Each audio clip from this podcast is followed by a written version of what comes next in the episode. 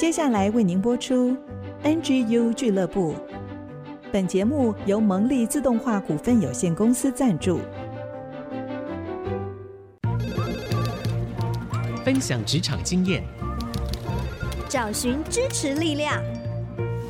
NGU 俱乐部，高美祥、黎元月主持，陪你一起 Never Give Up，点燃永不放弃的热情。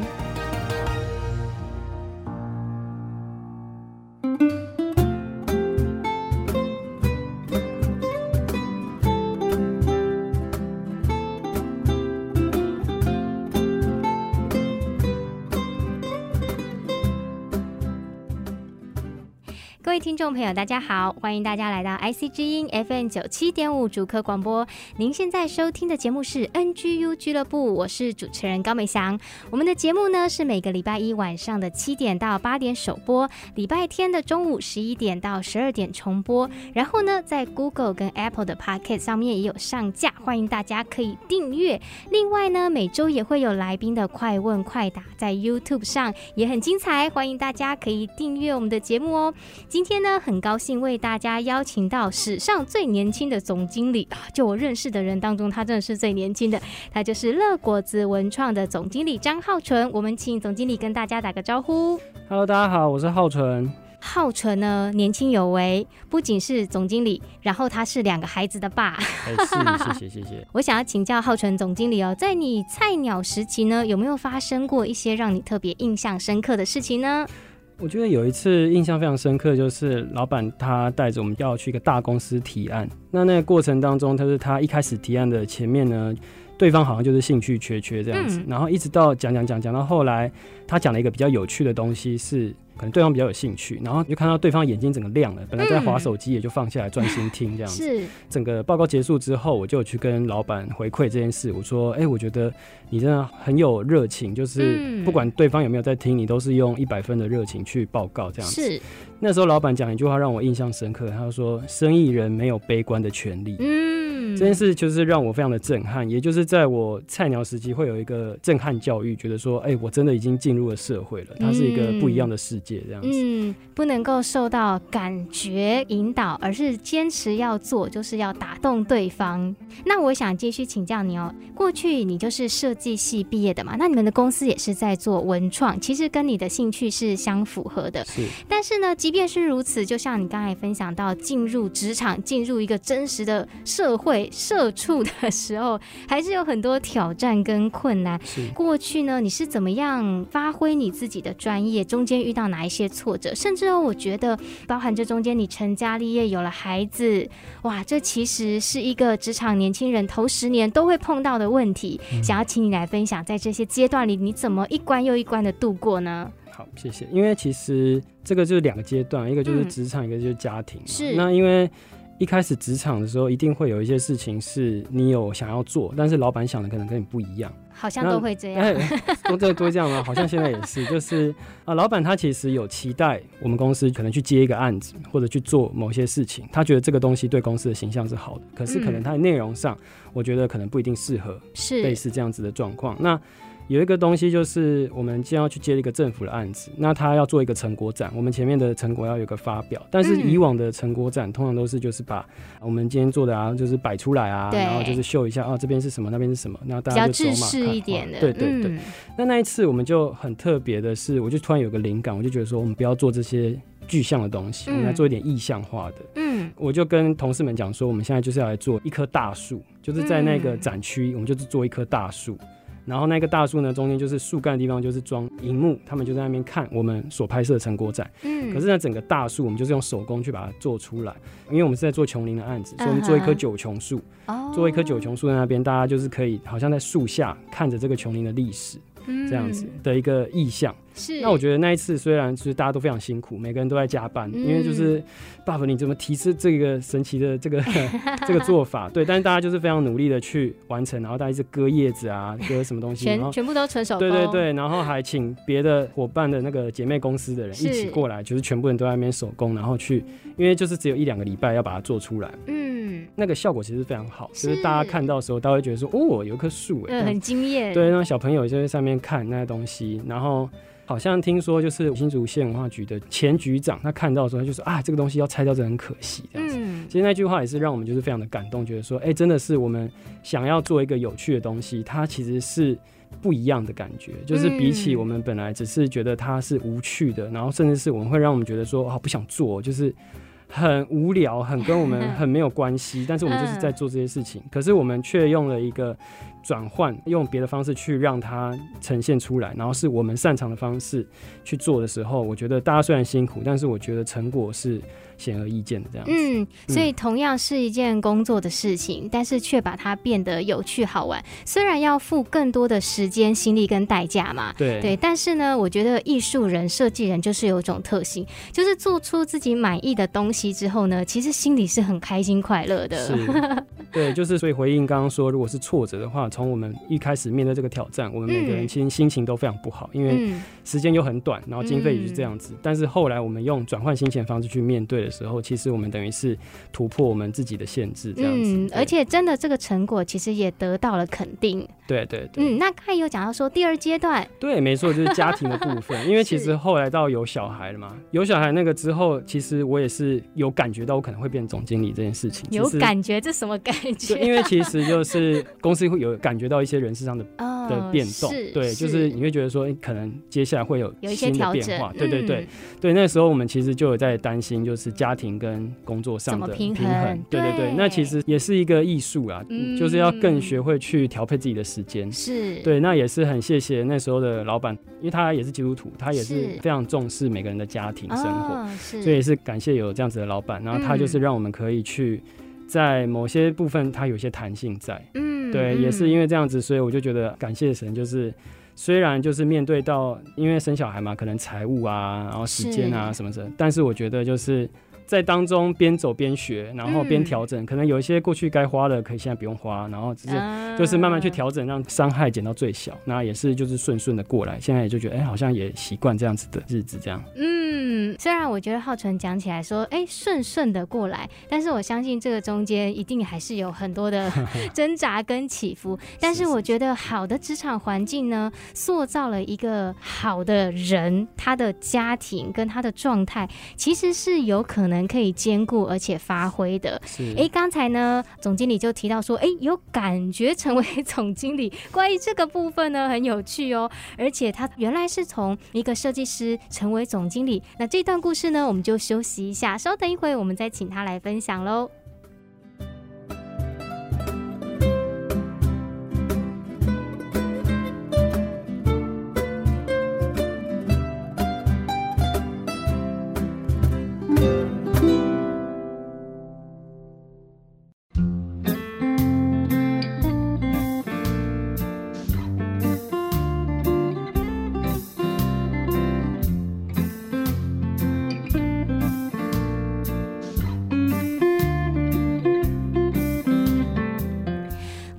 再次回到 IC 之音 FM 九七点五主客广播，您现在收听的节目是专为职场年轻人量身打造、提升职场竞争力的 NGU 俱乐部。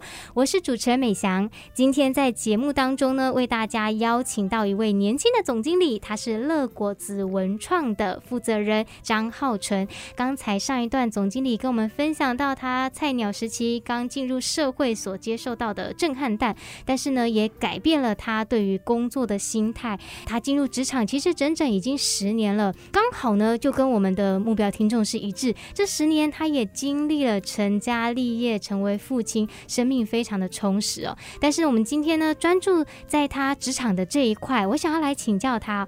其实对于大家听到总经理这三个字，可能觉得会进来的是一个很稳重啊，有一点肚子啊这样的长辈，但是不是，浩纯总经理相对非常年轻，大概在三十岁。左右就成为了一家公司的负责人，那我就想要请问他，从原来的文创公司的设计师，直升为总经理，这是一个职场的大要进哦。这当中呢是发生了什么事情？那对他来讲遇到了哪一些困难？怎么去突破呢？一开始我们在人员发生变动的时候，其实是我们原本的总经理，他因为一些个人的规划，嗯，还有预备要离开职场，是对。那那个时候，其实我们老板他就有在。我们的大股东他其实有在思考我们的整个人事的变动，在那个时候我就有隐约感觉到说，就是放眼望去，可能 可能的人选不多这样子，对，所以我就预备可能会需要承接这样子一个担子，嗯，对，那承接上来之后，的确是在某些事上就是会有一些阻碍啊，应该是说就是会有一些难关需要去跨过，从一开始我本来的角度就是员工嘛。到后来变成管理阶层的时候，你的整个心态就完全视野也是完全不一样。嗯、因为像我们在员工的时候，我们只要负责老板放下的任务、交办的事情，对，我们接收到，然后就是看着 schedule 把它做完。嗯、但现在变成是你要去负责计划那个 schedule，然后你也要去释放下面说你要怎么样去做哪些事情，公司要怎么样前进，然后往哪一个方向走。我觉得那个。嗯角色的转换是一个很大的磨练啊，因为整个成本的概算啊，然后整个的时间，然后一个月赚多少钱，那么之类的，对，就会去完全的不一样的角度这样子。嗯，而且之前好像说只要把自己顾好就好了，是，但是你现在等于有员工了，嗯，有下属了，你还要顾他们，顾整间公司的营收，是，这个压力应该蛮大的吧？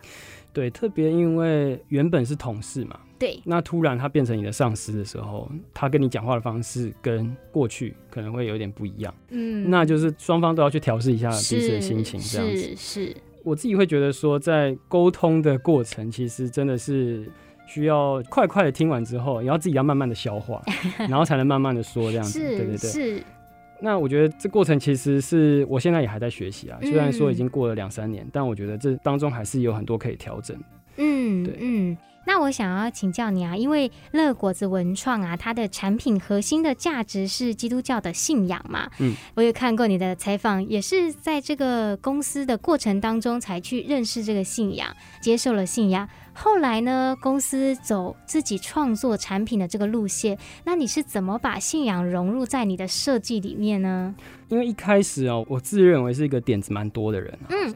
那因为我们乐果子文创嘛，我们的 slogan 也就是生活有乐子，生命多结果子。诶、欸，那我就回到我们原本的 slogan 里面去思考，公司原本的定位，我们希望把事情变得有趣。嗯，福音可不可以也有趣呢？就是福音可不可以也是随处可见，然后不是只有在教会里面。它是可以在生活当中的。其实一开始有一个状况是，我太太她的一个好朋友，一个好姐妹，她的妈妈生病。然后呢，那个时候我们其实心里很有负担，因为他们就是会面临到一些挑战。那我们就希望说呢，可以给她一些正面的力量。是。那那个时候就是因着那一个事件呢，我就在想，我想做一个礼物送给她。嗯。对，那个时候就是创造了我们现在有一个叫做平安记小夜灯。嗯那个小夜灯就是一个 LED 的灯，但是你点上去之后，你好像点了一个灯，然后但是那个灯里面的画面是一个耶稣他在祭坛擘饼的一个画面，嗯、就是你点灯之后就看到这个祭坛，有点像点灯就是设了这个祭坛的概念，嗯、就是让大家可以看到，哎、欸，我其实点了这个灯，我看到了耶稣他在擘饼，他是为我舍命的，嗯，具象化了，对，他可以有一个平安。它又是一个灯，因为灯就是祭坛嘛，嗯、呃，对，所以我有点亮的那种感觉。对，我们也是希望说，变成是他在可能在住院，或者是他在生病的不容易的过程当中，嗯、他们看到这个灯。他们可以感受重新回到神的爱里面跟光照当中。嗯。哇，好棒哦！对，就是类似这样子的点子，我们希望可以去更多用生活的方式体会它。嗯、就像我们也有一个八福杯，因为那时候我们希望可以做成福杯满意，在圣经当中有提到福杯满意。那我们就想，那福从哪里来？就是那个登山宝训的八福，所以我们就觉得，哎、欸，呃，温柔的人有福了，然后谦卑的人有福了，我们就可以把它。做成八个大的图案，一个系列。是。哦，我们就是设定成就是可以搬家啊，或者是小组聚会的时候，它其实很适合，啊、就是大家每个人都可以有自己的杯子，然后可以去使用，嗯、然后你在拿那个杯子的时候，你可能也在领受那个福杯满意的祝福，啊、对，就是诸如此类，有许多的商品，我们都是希望用。在使用的过程当中，去体会到福音的祝福，这样子。嗯，我觉得总经理的想法是非常的生活化，而且从第一个产品开始，就是为了希望能够安慰到别人，然后让这个耶稣的爱能够在他的心里面，从这样的一个起点跟出发，然后转化成为一个实体，最后就变成一个商品。而且刚才提到这个福杯满意的杯子，我也觉得，哎，这就是生活当中每天都会用到的啊。这个灯也是啊，那还。还有没有一些像这样好玩的商品呢？啊，其实有蛮多的哦，就是我们现在不是车子后面都会贴 Baby in car，对对对，那我们就想要 Baby，那怎么样可以叫 Baby？我们就看到以前文艺复兴时代有很多那个圣母玛利亚抱着耶稣的圣子圣婴，对对对，然后我们就觉得说，哎，那这刚好可以用来做 Baby in car，妈妈抱着小孩子，然后就是有一个很漂亮的一个画面，然后让人感受到温馨。哦，Baby in car，哇哦，里面有个 baby 这样子。对，那也是因为这个之后，我们也推出就是 Jesus in car。就是说，哎、欸，什么可以在车子里面？我们就 Jesus in car，就是耶稣在车子里面。我们还有出一个叫做“耶稣出没注意”，因为之前不是有“熊出没注意”嘛？对，我们就把它改成“耶稣出没注意”，就是一样是耶稣，就是比一个就是很像熊的爪子的样子，就是耶稣出没注意这样子。其实之前还有出一个毯子，那那个毯子的话，我那时候是设定成就是以色列的地图，因为就是长条形的嘛，我就把以色列的地图把它。画一个大概，然后当中其实就是会设定，就是耶稣他到过哪一些地点，行个神迹。那一个神机就会用画面的方式去做单格的插画，嗯，对。然后在过程当中，其实我们画完之后，你等于是我自己也重读了一遍 新约，对，也是有很多的了解，然后也是去做很多考究说，说啊他在伯利恒做了什么事，他在哪个地方做了什么事情。那做完之后呢，我觉得这个东西也是带给很多人祝福。那因为我们设定成它是小朋友睡觉的时候可以盖的毯子，小被被，对，就是就是它有一点保暖作用，对。也是很棒，就是有个姐妹说，哇，这个盖上去很像是那个属灵遮盖的那种概念，哦、对，我们就哇，那就叫这个名字好了，啊、就属灵遮盖毯这样子。那也是希望他们可以在睡觉之前可以讲一些小故事。你知道耶稣这个地方是哪里吗？这个图案是什么意思呢？嗯、就是。可以去带一些圣经的故事。嗯，我觉得这真的很像你刚才起头说的，呃，让福音生活化进入到我们的生活家庭当中啊。杯子拿起来就可以分享一段祝福，嗯，啊，毯子盖上去又可以分享一个故事。我想这个大小朋友应该都很喜欢哈。是。那我还想要来请教你啊。其实刚才我们在私下聊的时候有提到说，你们的公司是一个比较小的团队，大概在五人以内。嗯、对于浩纯总经理成为了这个带领者之后呢，你觉得带领这样的一个小团队，你有什么心得呢？其实我一开始在还没有很熟悉。这个总经理的职位的时候，我就是习惯，就是那我就下达指令，嗯，大家就开始去照我的指令做事情。但其实当中可能大家其实心里会有一些声音，但是他们我们并没有一个很好的沟通。然后一直到后来，我就发现，哎、嗯，好像在做事有一些 KK，所以我后来就有跟大家坐下来讨论，嗯、也是去听听大家说你们都想要做些什么事情，是就觉得说你们有没有。擅长的，或者想做的，或者你觉得你希望公司可以怎么样成全你，在你的一些热情或者是才能上，也是因为这样子的调整，我也是在过程当中去更认识我的同事们，嗯希望他们可以在当中去更认识自己的一些想法，也是希望他们在所做的事上都是他们自己有热情，然后又可以对公司有帮助这样子。嗯，那你觉得这样经过坐下来谈一谈之后的改变很大吗？嗯，有差。对，那会不会想要常常设定一段时间就可以这个员工沙发时间那种感觉？哦，也许这是一个很好的方式。对，因为我们现在是有每个礼拜会有一个早餐会议，哦、就是大家可能就是边吃早餐，是边谈一下，就是我们现在公司这个礼拜啊做了什么样，然后希望之后可以怎么样去调整。的这个时间，哎、欸，我觉得这也很棒哎。其实如果说是像部门啊，或是像浩存这样的小公司，能够有一个早餐会议时间，都要吃早餐的嘛，是，是，是，那比较轻松一点，大家来谈一谈。其实这种时间反而可以激发出更多火花，也不一定。对对对，嗯、如果有点久的话就，就 啊，没有没有没有，酒酣耳热。好。那我在这一段呢，最后想要请教您哦，也许哦，可能很多人看到您的职称，哇，嗯、一间公司的总经理，你又这么年轻，可是呢，其实很少人会看到在这个职称它背后所要付上的代价跟心力。其实就好比你刚才提到这个家庭工作要怎么平衡啊，甚至以前工作做完，但是现在回家，我相信可能满脑子都是会跑着公司的事情，嗯、就没有办法再像以前只是单纯工作而已。那你投入的心。写你付上的代价，那面对呢，很多人提出来这样的质疑跟挑战的时候，你会用怎么样的心态来回应呢？其实说羡慕我，我其实不太知道说到底有什么样的人羡慕，或是他们有羡慕但是没有讲这样子。对，那其实有些人问到的时候，我常常都会觉得说，哎、欸，其实没有那么简单啊，是就是你原本当。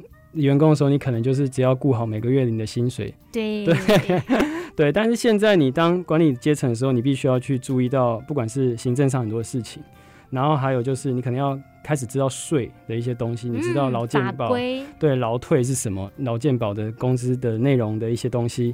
然后还有就是你要去开始去估算成本，然后你还要去规划说那公司接下来要往哪一个方向涨，很多很多的事情其实是我一开始在还不是老板的时候不知道，嗯，然后当然是当了之后才发现说，其实很多事情不是我自己擅长或者是我想象中那么简单。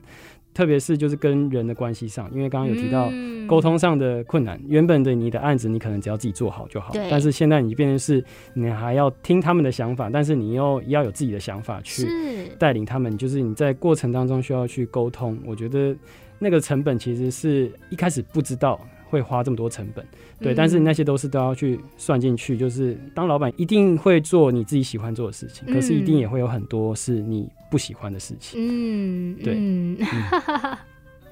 哎、欸，我觉得听完哦，真的是非常的不容易啊。虽然感觉好像第一次当老板就上手，但是其实呢，这背后真的是付上非常多的。代价跟心力，但是我觉得对于浩纯来讲，一定是生命里面很大的一个突破。因为说真的，我之前就接触过他们家的产品，那我觉得每一样质感都非常好，而且很有想法，也很有内容在里面。这也是为什么我邀请他来的原因。谢谢。嗯，因为真的是看到说年轻的创作者在他的领域里面发光发热，尤其是他现在又成为一个带领者。那我相信呢，在接下来整个公司的。的营运跟规划上面呢，会越加的成熟。那我们要先休息一下，等一下最后一段呢，我们就要请浩辰总经理来分享。现在是毕业季，很多的人年轻人要投入到职场当中，浩辰会怎么给年轻人职场上面的一些鼓励？我们就休息一下，再回来喽。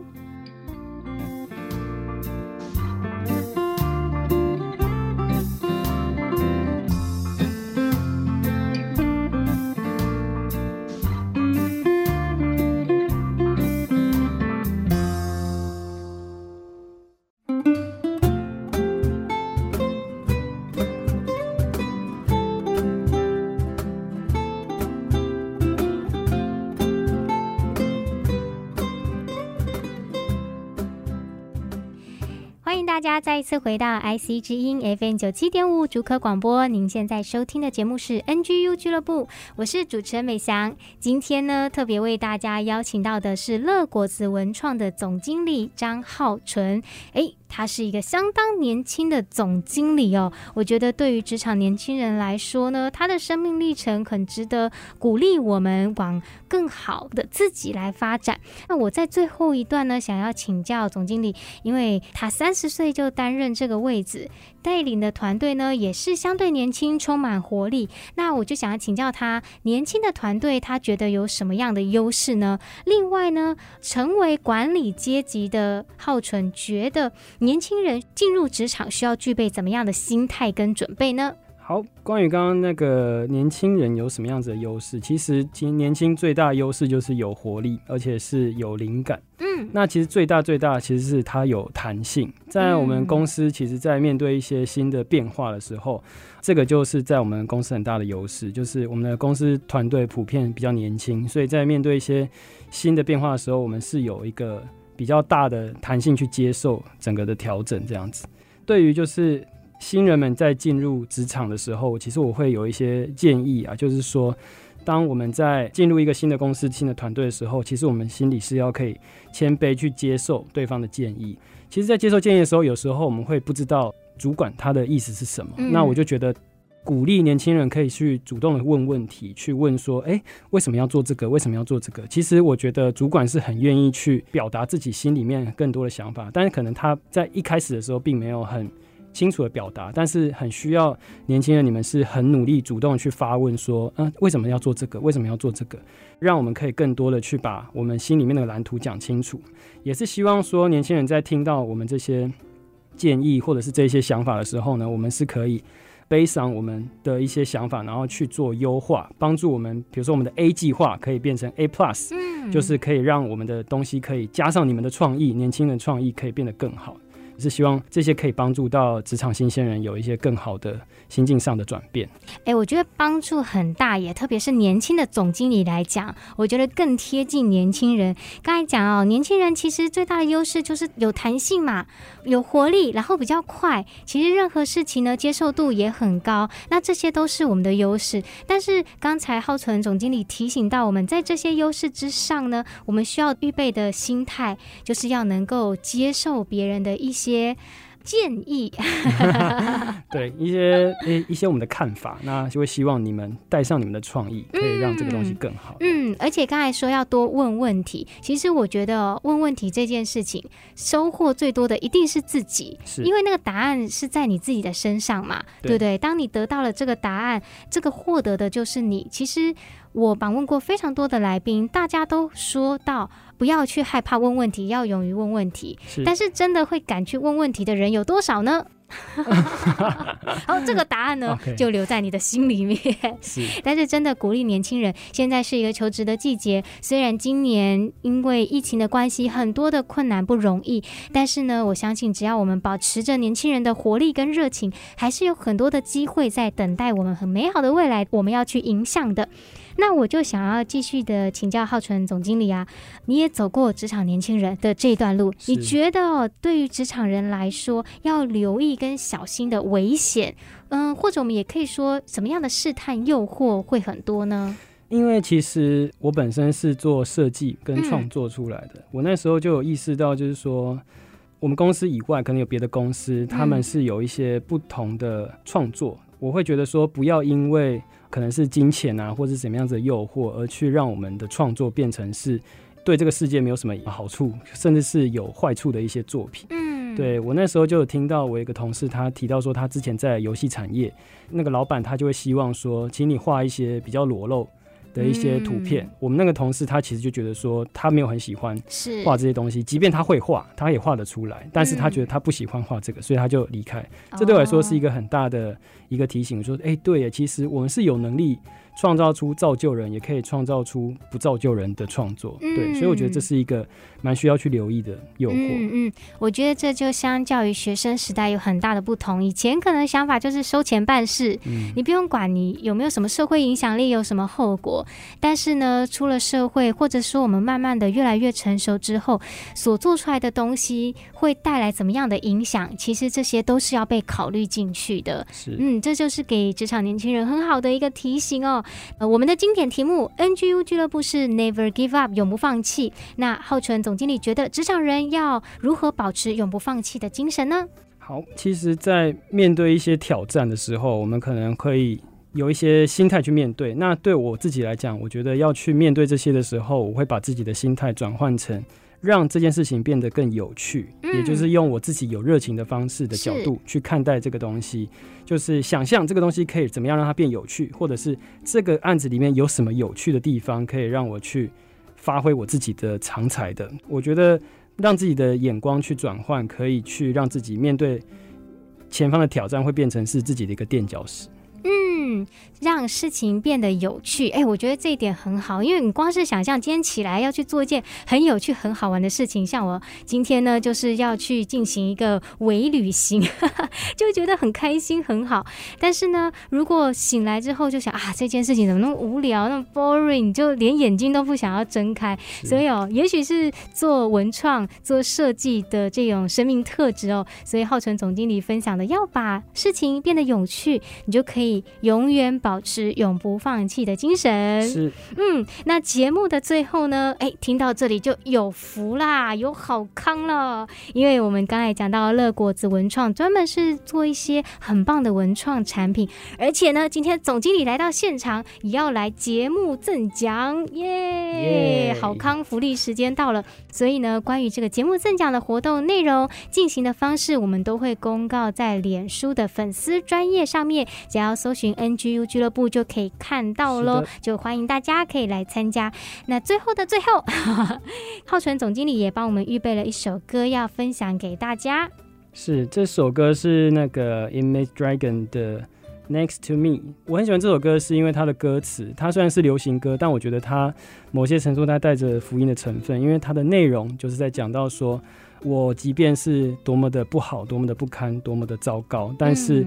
你始终是在我的旁边，就是 next to me，就是在我的旁边陪伴着我。我觉得这首歌第一次听到的时候，我就觉得哇，这首歌真的太棒了！就是怎么会又有流行的元素，但是又有福音这种祝福人的元素在里面。是，我想对浩存总经理来讲，就很像是上帝一直在你的身边。是对。那也许对我们听众朋友来讲，我们每一个人在我们的身边都会有这个支持的力量，那也是我们前进下去很重要的动力。那当然了，NGU 俱乐部也会在大家的身旁。那我们就一起来。来听这首歌曲，再一次谢谢乐果子文创的张浩存总经理，谢谢。好，那我们听完歌曲休息一下，等一下回到我们节目的单元追剧神器，由小月姐姐来跟大家分享好剧，一起提升职场竞争力，也建立家庭的幸福力。我们就休息一下再回来喽。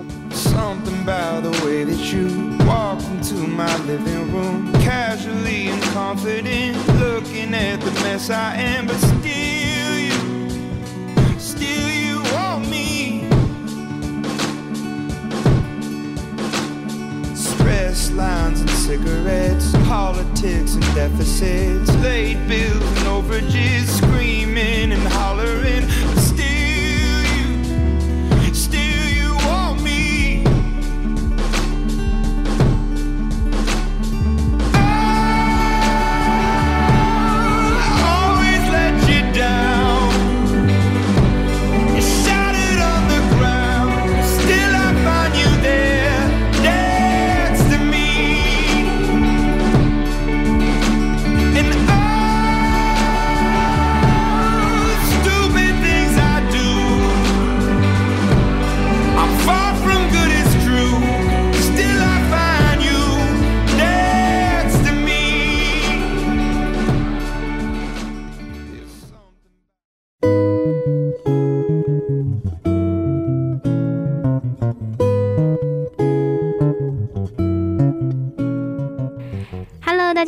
欢迎大家再次回到 IC 之音 FM 九七点五主客广播。您现在收听的节目是 NGU 俱乐部，我是主持人美翔。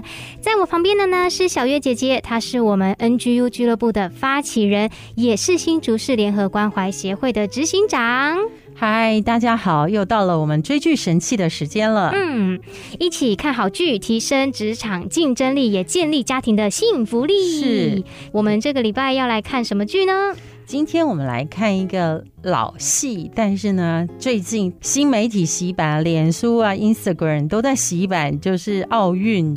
甚至呢，他们成为金曲奖的颁奖人。嗯。现在大家好流行的偶像就不一定是艺人了，是这些运动员。嗯，所以我们重新来看一出剧，叫《翻滚吧，阿信》啊，我好喜欢这一部哦。你知道吗？这个导演林玉贤把哥哥的故事录影起来，所以他第一部是《翻滚吧，男孩》是纪录片，嗯，第二部呢，《翻滚吧，阿信》。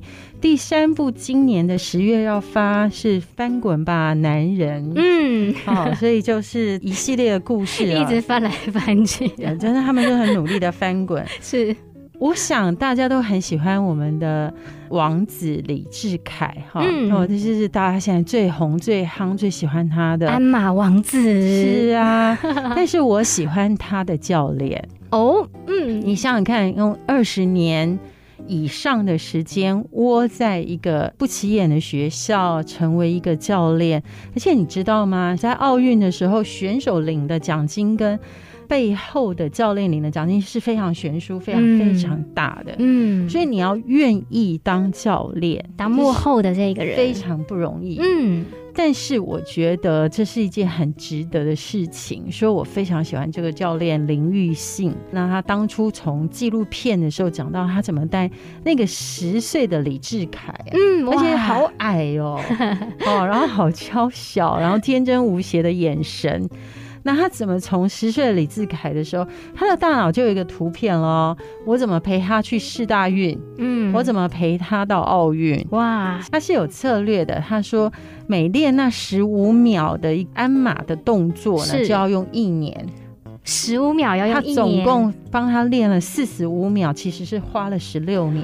哇塞！所以他完美的表现，其实背后是付出很大的代价的。对，所以大家一定要去看这个《翻滚吧，阿信》这出戏，因为这部戏是彭于晏主演的，对，非常的帅，这也是一个重点，这是一个重点，很帅的肌肉男，对不对？是是是，年轻帅气。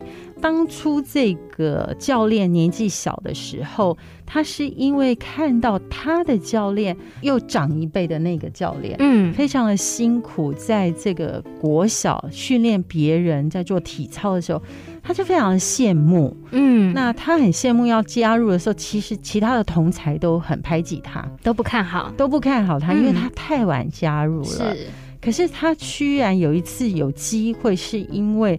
整个体操队里面最厉害的那个突然受伤了哦，所以阿信在那一次就夺冠而出。他这是一个替补选手，就就夺冠了，夺冠是。那他夺冠了以后，他就一直这样练，练到长大。那他妈妈都在菜市场卖水果，嗯，非常的辛苦哦，嗯嗯。可是他长大的过程，因为你知道吗？除了只有练体操之外，生活其实是很无聊的。是。然后别人都去读书了，别人可能都忙着在补习，可是你没有事做，而且你也没有办法一定都很出色。这真的很苦欸。甚至说他是长短脚的哦，所以他们想说，那你这样继续练体操有什么用？他就开始混流氓，嗯，哦，在那个打 BB 扣的时代，对，超怀念的。对，然后他每次去听 BB 扣留言，对，结果呢，就是其他的流氓留言给他说：“你给我记住，我们现在要追杀你，笑死了。”这这一类的留言。那现在年轻人已经不知道 BB 扣是什么东西了，然后什么打电话到电话公司去听 BB 扣这种留言，你要看 BB 扣数字有意思的啊。对，然后他就追了那个。每一次帮他接听电话、听 BBQ 留言那个人，接线生，接线生就变成他老婆。嗯哼，那在这个过程，他就打群架嘛，在这当中就被追杀，然后有人伤亡，他才觉醒过来。嗯，他就说：“我的人生一定要翻身，嗯、我不可以再这样下去。”他就回到体育场上，好好的练身体。重新回到好好练体操这件事，嗯，所以这个翻滚有双层的意义哈。对，他的人生也翻滚了。嗯，那等到他已经把李志凯栽培长大以后，有人问他说：“你的人生如果再来一次，你会怎样？”他说：“其实我也很后悔，我当年这样混过，嗯，因为他就混流氓啊，是，所以家族里面的叔叔什么都不看好他，因为他来自这样单亲，然后非常辛苦的家庭，嗯，然后叔叔们都觉得哈，他这样子混流氓、打架闹事，这辈子就没了。那、嗯、没想到等到他觉醒以后。”他成为他们家族第一个考上大学的人哇！然后记者去采访他妈妈哦，你看这个妈妈哈，一辈子含辛茹苦养这个孩子，嗯、这个孩子中间还是一直闹事、打群架、惹是生非、惹是生非的过程。妈妈说：“我从来没有不看好他过。”哇，好感人哦！一直就是相信这个儿子将来就是有出息的。哇，好感动！然后他非常以儿子为傲，嗯、他就不断挂在口头上说：“他是我们家族第一个考上国立大学的。”哎，嗯嗯，哦，就是妈妈非常看好他，非常相信他。嗯，然后下面那个弟弟就是一路都非常用功，很认真读书，从来没有闯过祸。嗯，然后长大就是林玉贤导演。他就把哥哥的故事录影下来，嗯，所以你现在可以看到二十年前的李志凯跟二十年后的李志凯，是是，就是因为有弟弟导演把他记录下来，哇，好可贵的一对兄弟感情哎，对啊，我也想到这个妈妈多伟大，嗯，她养育这两个男孩，是。因为我觉得是妈妈的身教，就是一辈子生活都是很殷勤，清早起来。嗯。批发水果，然后卖水果，然后操劳家事。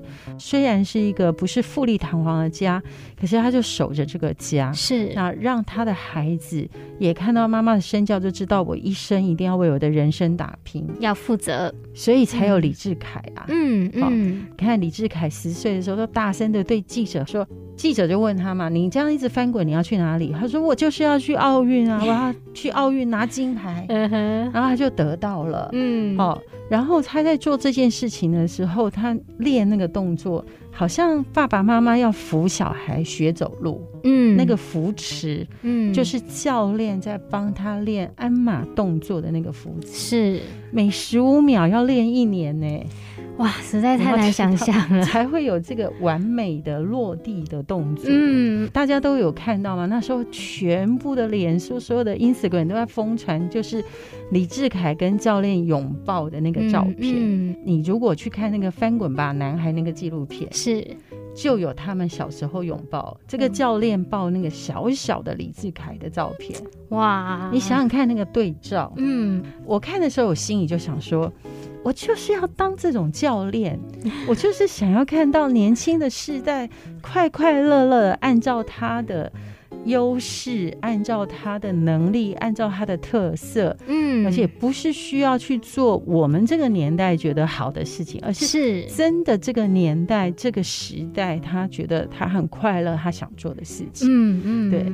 我特别要讲到说，介绍我们每一次都介绍这本书叫《第一以为一》。嗯，它里面就讲到一句话，孔毅老师他说：“解决确定状况的问题靠知识，嗯，解决不确定状况中的难题要靠本事，嗯，那本事要靠热情的支撑，是，所以你一定要成为一个卓越的工作者，嗯，热情跟本事缺一不可，是。”我在读这句话的时候，我觉得可以用这句话来形容这个教练是。林育信，因为他打架闹事以后醒过来，决定回来了以后呢，他不是糊里糊涂的，只是照章行事的。哎、欸，你们就照这样翻滚啊！我的老师也是，只是每天这样抄我，那我就每天这样抄你们。嗯、没有，他开始想策略，他开始想，他早就想好，有一天李志凯要得奥运。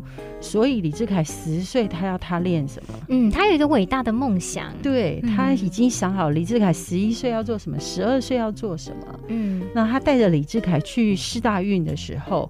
哦，那时候我就非常的注意他们的访问了。如果大家去 YouTube、Google 就打进去，他看板人物，嗯，就讲到当时他们刚拿到世大运的时候，嗯哼，那林玉信就拿着他的手机，一直跟那个采访主播说：“你看这个照片，你看这个照片，我要他做这个动作。”他早就想好他的本事。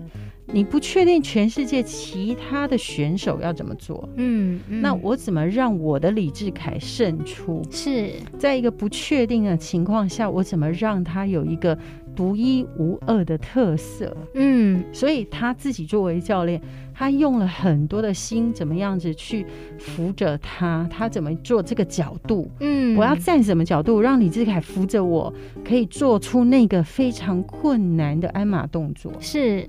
在这个整个过程中，两个人的专注，用热情带出来的本事，嗯、哇，那真的是一件很不得了的事情。不得了，是因为我家那个九十二岁我爸爸看到体操选手做动作，这个不得了，这个不得了。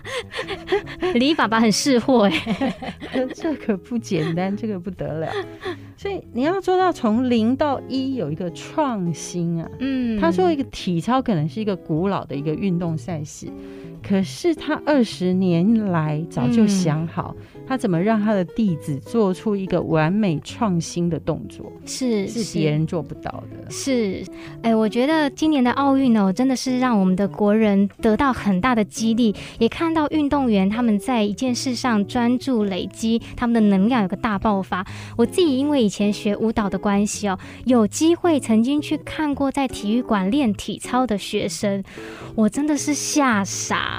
整个体育馆非常的空荡，然后就是一排女生在那边练体操，动作跳过去再跳回来，然后教练就一直鞭策他们，他们就边哭一边喘气，一边哭一边做那些动作。对，然后我就吓到，我就觉得天哪，这是地狱吗？好可怕哦！可是正是因为这样子，他们内在的热情加上他们训练的这些本事。最终为他们拿下了这样的好成绩。但是我也很喜欢小月姐姐刚才讲，其实当我们看到李志凯的时候，更是看到在他背后的那个人生的导师林玉信，对对，那个扶在他身边的动作。所以我觉得我们真的也要很感恩，感谢在我们身边有这么多的人，好像在学走路跌跌撞撞的人生路里面，一直不断的扶持我们。所以我就觉得真的好棒哦，甚至是骂你、责备你的那个教练，会让你哭的。对，因为你要感谢他，然后千万不要急功近利。嗯嗯，稳扎稳打。我们亲爱年轻人都想要活出自己嘛。嗯。但是如果说你急功近利，其实你没有办法真的活出自己，需要累积啊，需要累积。所以要有人愿意当教练，要有人愿意当李志凯，嗯，愿意被教练训。嗯，好，祝福大家都能够找到很棒的人生导师，有一天你也会成为祝福别人的人。再次谢谢小月姐姐今天为我们带来的翻滚吧，阿信。谢谢，请记得订阅小铃铛、按赞、分享给你的朋友哦。是我们的节目呢，在 Google 跟 Apple 的 Podcast 上面有上架，而且大家最喜欢的追剧神器单元也有在 YouTube 上有完整的影片。收看完了之后呢，记得帮我们按个赞，给我们一些支持鼓励，让我们可以做出更好的节目内容来分享给大家，那我们就下一次再见喽，拜拜。